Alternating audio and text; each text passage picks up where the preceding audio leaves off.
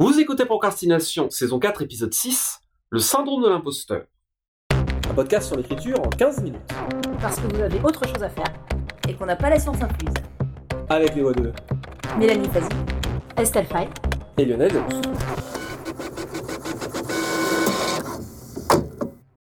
C'est un sujet qu'on a déjà abordé dans un épisode de retour précédent, mais en fait on pensait qu'on pourrait revenir dessus parce que c'est un thème qui est fréquemment abordé, voire très fréquemment, dans les cercles créatifs. Un des problèmes et un quand même des dommages causés par le syndrome de l'imposteur, c'est que ça peut conduire finalement peut-être au découragement, euh, peut-être au point de conduire des créatifs à ne pas créer du tout, ou euh, d'interrompre des carrières intéressantes et brillantes, et donc tout simplement nous priver de voix originales et intéressantes. Donc on s'est dit qu'on pouvait en parler, de revenir un peu sur la notion, de voir si nous-mêmes on en souffre peut-être, et de voir ce qu'on peut faire, si ça évolue, est-ce qu'il y a un remède sur la question. Ou est-ce qu'on est condamné à en souffrir? Est-ce qu'on peut revenir sur la, notion, déjà juste vite fait pour la... Bah, c'est une tendance à croire qu'on est qu'on n'est pas assez bon de manière générale et j'aurais tendance à résumer le syndrome de l'imposteur par mon dieu ils vont s'en rendre compte. Au prochain ils vont s'en rendre compte. C'est-à-dire que quand on commence à écrire en tant que débutant on se dit qu'on n'aura jamais le niveau pour être professionnel. Au premier texte vendu qui commence à nous dire que peut-être on a un peu le niveau on se dit c'est un coup de chance. Le deuxième sera pas aussi bon au deuxième, on se dit que, etc. Et bah, ça, peut évoluer, euh, ça peut évoluer dans différents sens.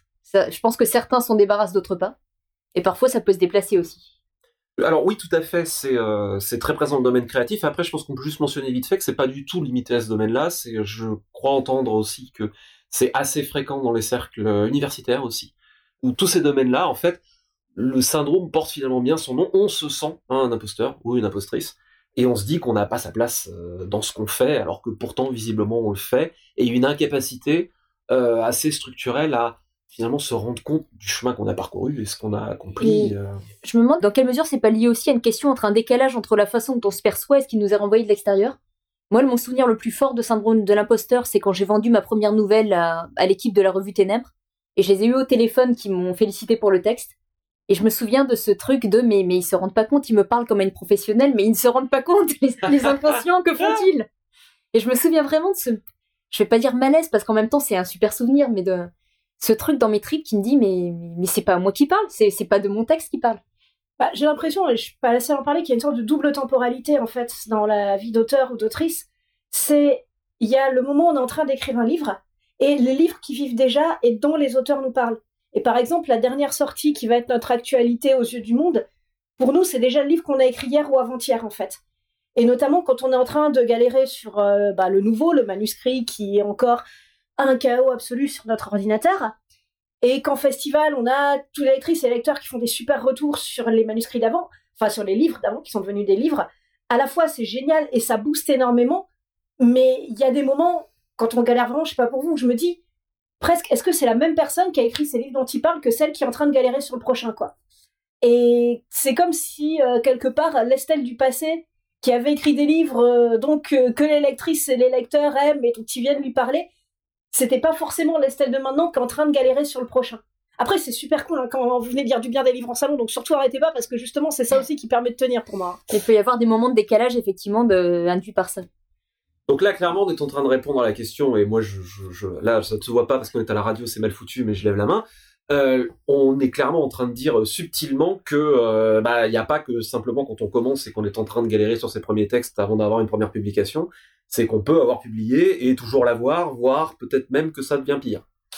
Euh, bah, après, ça dépend beaucoup des gens. Le, J'ai connu des gens qui disaient clairement qu'au bout d'un moment, ils avaient complètement arrêté de l'avoir parce que mais c'était dit de manière très pragmatique, c'est au bout d'un moment, si j'ai euh, j'ai 10 bouquins publiés, j'ai reçu euh, X euh, dizaines ou centaines de, de critiques positives sur mon travail ou autre, au bout d'un moment, il y a quand même une masse de validation extérieure qui fait que moi, je sais qu'il y a un moment où cette peur m'a... Alors, elle s'est déplacée, mais cette peur initiale de ça va pas marcher, à un moment donné, j'arrive à un stade où je me dis, bon voilà, j'ai réussi à faire ça, ça, ça et ça. Le coup de chance, il s'est répété une vingtaine, trentaine, quarantaine de fois, je sais pas. Bon, peut-être qu'il y a un truc, il y a une tendance qui se dégage je suis un peu comme toi, c'est, je crois c'est un peu ce que je disais aussi euh, quand on en parlait à l'épisode de retour, mais je pense que derrière, en fait, le, syndrome de l'imposteur, par exemple, si on parle éventuellement, par exemple, des causes, une des causes, c'est que, notamment, en tout cas, si on prend le milieu littéraire, parce que c'est ça dont on parle, La création, c'est complexe hein, parce qu'il s'agit d'ordonner le chaos et de donner une vision et d'une forme parfois euh, très longue et très complexe à quelque chose qu'on a dans sa tête. Et dans sa tête, on se dit forcément ça va être trop bien. Et on a envie de le faire et on a envie que ce soit trop bien. Sauf que c'est compliqué et puis c'est long de, de réaliser à faire l'exécution. Donc euh, ça peut être un peu décourageant. On a l'impression qu'on taille à la machette. Ça revient à ce que tu disais Estelle tout à l'heure, c'est que on nous dit ah le bouquin il est cool, hey, c'est sympa, mais si vous saviez comment je galère là tout de suite, j'ai l'impression que j'ai tout oublié et que je suis en train de tomber du vélo. Donc euh, cette espèce de, de, gap entre la complexité et la longueur, pas parler de difficulté, mais au moins la longueur et le fait que c'est une œuvre au long cours d'écrire un bouquin, peut former une sorte de fausse impression de relatif découragement. C'est-à-dire, effectivement, oh les gens me parlent de, euh, ils font des retours positifs sur mes bouquins, ce qui est génial, mais là, je suis en train de galérer comme un pourri, c'est bien que en fait euh, je sais pas ce que je fais et que je suis un imposteur et que euh, ça va se voir un jour et qu'on bah, va m'envoyer le goudron et les plumes. C'est important effectivement de se rendre compte du chemin parcouru parce que je dis ça aussi pour me convaincre, ça me fait du bien. Donc si vous n'êtes pas d'accord, s'il vous plaît, cassez pas ma bulle. Je mais non, mais je suis quand même fermement convaincu que euh, bah, cette complexité, cette galère, cette longueur, ça fait partie du processus. Et c'est pour ça que c'est de la création. C'est parce qu'on crée des trucs qui n'ont pas été faits avant. Mais euh, je dirais que la différence avec le temps, c'est qu'on sait qu'on a galéré, alors peut-être pas de la même manière, pas à la même échelle. Euh, normalement, au bout d'un moment, on se rend compte que cette peur-là et ces angoisses-là, on est déjà passé par là. Mais c'est comme écrire la première ligne en disant ça ressemble à rien, le premier paragraphe, ça ressemble à rien, ça, c'est pas ce que j'ai en tête. enfin, moi, je sais que je passe par là chaque fois. Au bout d'un moment, il y a l'expérience qui vient quand même à notre secours. Le grand danger étant pas tant d'avoir le syndrome de l'imposteur que d'être paralysé par lui. Après, étant la, la petite newbie euh, donc euh, dans l'équipe, donc celle qui a le moins de parcours en tant qu'auteur, autrice, j'ai aussi, je sais pas si ça arrive à d'autres, un peu un syndrome de poisson rouge. C'est-à-dire que quand un livre est sorti, j'ai tendance à oublier mais complètement toutes les galères qui ont mené à son écriture ou presque. Enfin, c'est c'est un vague storytelling de comment le livre s'est écrit qui est tout rangé tout au fond de ma mémoire. Mais je m'en rappelle pas de manière vraiment euh, donc organique, concrète. Et là, c'est aussi peut-être une des pistes pour pas être paralysé par le syndrome de l'imposteur. J'ai la chance d'avoir un entourage génial qui, quand en général vers le milieu du manuscrit, je sors de mon bureau à 6h30 du mat après avoir écrit toute la nuit en disant ah mais mon dieu, je suis complètement en train de m'envaser dans un marais au milieu de ce manuscrit, je vais jamais arriver à m'en sortir, je suis fini, de toute manière, j'écrirai jamais d'autres livres, ça va être atroce. Et, et, là, en général, bah, ce que me dit mon entourage, c'est ouais, t'es gentil, mais tu passes par là à chaque fois, quoi. Voilà, donc euh, bon, ça nous impressionne pas. Euh, j'ai le même genre de retour, euh, peut-être poussé en encore plus névrotique, c'est que je sors un peu dans la même état, alors en général plutôt parce que j'arrive plus à bosser la nuit, et je dis oh là là, je galère comme un pourri, c'est pas possible. Tel bouquin avant, ça s'était tellement mieux passé, et là mon entourage me regarde avec des hurons, on te de nous? Tu te rappelles pas comment t'étais chiant? Ah bon? Ah bah alors c'est cool, c'est normal faut se garder un, un memento ou quelque chose à se coller. Euh, tu tiens le journal des difficultés, puis tu t'attaches les, alors, blague à part, écrire un journal, moi je, je, fais ça depuis plusieurs années, écrire un journal d'écriture. Voilà, euh, pas besoin d'écrire ses mémoires entières, mais genre finir la journée en se disant, voilà plus ou moins ce que j'ai fait, voilà comment ça s'est passé, voilà ce que j'ai appris sur ma manière de fonctionner, genre deux paragraphes, vite fait, je m'astreins à le faire. Eh ben, pour les deux trois fois où tu fais, oh là là, je tu remontes en arrière et tu constates que non, non, mais ça va, ça se passe bien. Ça donne un espèce justement de, de visée extérieure et objective, en un sens, qui aide à, mm. à, se rendre compte que non, non, du calme, ça fait partie du process, ne t'inquiète pas. Oui, t'as l'impression de tailler ton chemin à la machette à travers la jungle amazonienne, mais c'est parce que c'est la création, c'est compliqué par essence. Si c'était pas compliqué, ce serait pas de la création. Et ça, c'est moins intéressant aussi, parce que, mine de rien, enfin, pareil, je sais pas pour vous, mais une des choses qui me pousse, c'est justement de me colter à toute cette complexité-là. Et s'il n'y avait pas cette complexité, si chaque livre n'était pas un nouvel enjeu, si chaque livre n'était pas vraiment une nouvelle barrière à franchir, ça m'intéresserait pas. Et euh, voilà, enfin, chaque livre que je commence, je veux qu'il soit un peu au-dessus du niveau que j'ai et que je sois pas tout à fait sûr de pouvoir l'atteindre cet objectif. Parce que sinon, pour moi, ça vit pas. Donc le livre ne vivrait pas. Et c'est ça qui m'intéresse aussi bien en tant que lectrice qu'en tant qu'autrice, c'est des livres qui vivent. Mm. Donc euh, voilà, me confronter à cette difficulté, ça fait partie du jeu et ça fait partie de ce que je recherche. Après, c'est comment se confronter à cette difficulté sans être complètement éteint par elle. Oui, on suis entièrement d'accord et, du coup ça fait que bah, quelque part, comme la, compétence augmente, bah, on se confronte toujours mm. à cette sensation-là. Et ce qui me fait penser par association d'idées, est-ce que ça vous est arrivé aussi que ce syndrome de l'imposteur, avec l'expérience, se déplace ailleurs?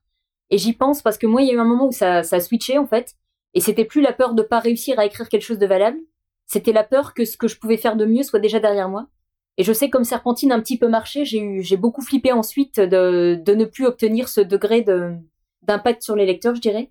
Et ça s'est encore déplacé à d'autres endroits, c'est que notamment, euh, pour donner un exemple, et n'ayant pas écrit de fiction depuis pour l'instant euh, trois ans et étant pour l'instant parti ailleurs, quand des gens viennent me demander des conseils d'écriture pour la fiction, ça m'arrive de me dire mais est-ce que je sais encore, est-ce que je suis encore euh, habilité à, voir est-ce que j'écris, enfin est-ce que j'ai encore une cohérence dans ce que je fais si je pars ailleurs, enfin y a le syndrome ressort de manière euh, assez assez surprenante ailleurs parfois. Ouais, j'ai la même la même crainte que toi, mais je pense que c'est pas que le meilleur est derrière soi, c'est que de toute façon, un auteur, normalement, il faut espérer que ça évolue, ne serait-ce que dans sa vie personnelle. Ça grandit, ça vieillit, euh, etc. Et donc, il y a certaines problématiques et certains thèmes, et certains trucs que tu écris à 25 ans que peut-être t'écriras plus à 40 parce que ton regard a changé. Et heureusement. Et, heureusement, quelque part. Et c'est vrai que tu peux te faire, tu peux te dire, ah là là, j'avais l'énergie des 25 ans, maintenant, euh, je suis devenu vieux et croulant alors que j'en ai que 40, ce qui déjà est assez ridicule. Mais aussi, c'est se dire, bah, c'est pas grave, je suis devenu quelqu'un de différent, essayons de faire toujours le meilleur possible avec ce qu'on est à un moment donné. Bah, je dirais que justement, c'est la peur de se répéter sans, sans qu'il y ait une évolution. Je sais que j'ai eu des moments de, trouille comme ça, de me dire, je suis en train de répéter tout le temps la même chose, et ce que j'avais apporté à un moment donné n'est plus là. Bon, après, l'écriture est partie complètement ailleurs pour résoudre ça, mais ça m'a pas mal tracassé de me dire, je ne fais plus que me répéter. Bah, justement, je pense que le syndrome de l'imposteur, évidemment, c'est très problématique. Par contre, de garder un petit trac là-dessus, pour moi, c'est ça. C'est du moment quand j'ai un peu peur, quand je suis en train d'écrire, mine de rien, c'est ça aussi qui fait qu'on va pas se répéter. C'est parce qu'on a cette peur, parce qu'on a ce trac.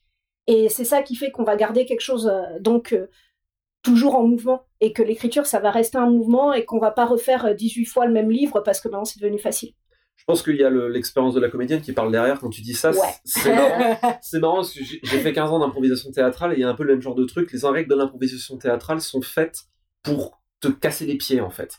Ne serait-ce que la mise en scène d'une scène d'improvisation théâtrale, c'est une espèce de, il y a un muret, donc ta scie doit être coupée, c'est hyper compliqué, mais c'est fait pour te faire sortir de ta zone de confort. Et c'est quand tu sors de ta zone de confort que tu vas chercher des trucs authentiques ou sont intéressants et tu transcendes les contraintes quelque part. Ah, je suis pas assez comédienne, ça marche pas du tout sur moi. C'est que rien que parvenir à l'acte d'écriture avec une idée formulée, c'est déjà tellement compliqué qu'il faut que ce soit simple l'écriture. Il faut vraiment que ce soit le moment le plus simple possible et ça ne l'est pas. Mais euh, au contraire, moi, ça me. Il faut pas que j'ai le trac au moment d'écrire. Alors, cela dit, tu soulèves un point qui est vachement important, qui est que le syndrome de l'imposteur, pour le résoudre, je pense que la première manière de faire, c'est de prendre soin de soi. Oui. Et de réussir à le transformer d'une certaine manière. Si tu as un côté bourrin comme moi, tu vas te mettre en danger et tu vas marcher sur des clous en disant ouais j'aime ça, c'est trop bien, j'ai mal si t'as une relation peut-être un peu plus saine à l'existence, on va faire comme toi, c'est non mais j'aime bien quand les choses sont simples et pas névrotiques. on va dire ça, on va dire ça comme ça. Peut-être aussi une manière, enfin, qui en tout cas marche pour moi de lutter contre le syndrome de l'imposteur quand il peut devenir envahissant, c'est de me reconnecter au monde concret en dehors de l'écriture. Et par exemple, bah, transporter des choses lourdes, creuser un trou euh, donc dans le jardin de la maison familiale ou ce genre de choses. C'est très bête, mais ça, ça reconnecte à un concret un peu plus euh, immédiat qui fait que finalement ça met en perspective aussi euh, donc les grands affres de la création littéraire. Grandes affres. Je pense que le truc qui est important sur lequel il faut insister, c'est que si on a le syndrome de l'imposteur, si vous l'avez, je veux dire, il y a des grands auteurs de littérature française qui l'avaient, c'est hyper répandu. Et pour moi, cette sensation de se dire, oh là là, j'y arrive pas et peut-être que je suis pas à ma place, ça veut pas du tout dire que vous n'y êtes pas, c'est juste que c'est le process qui est en train de se faire et en plus, plus on prend de l'expérience dans la pratique artistique, plus on a un regard qui est acéré sur ce qu'on fait. Donc quelque part, peut-être plus vite on va se rendre compte que il y aura du retravail et que et ça veut pas dire qu'on devient moins bon, au contraire, ça veut dire qu'on a plus de recul plus vite, à mon sens. C'est mon côté théâtreuse. Il y a une anecdote, je sais pas si elle est vraie ou fausse, mais en tout cas qui tourne beaucoup sur Sarah Bernard, où une jeune comédienne était venue lui demander euh, donc euh, euh, voilà, est-ce qu'à un moment on arrête d'avoir le trac? En gros, ce qu'elle lui répondait, c'est le moment où on arrête d'avoir le trac, c'est le moment où on devient mauvais. Eh bien, c'était un excellent mot de la fin. Une petite citation pour terminer. Citation d'Albert Einstein qui nous dit une personne qui ne s'est jamais trompée est une personne qui n'a jamais rien essayé de nouveau. C'était Procrastination, merci de nous avoir suivis. Maintenant, assez procrastiné, allez écrire et pour de vrai.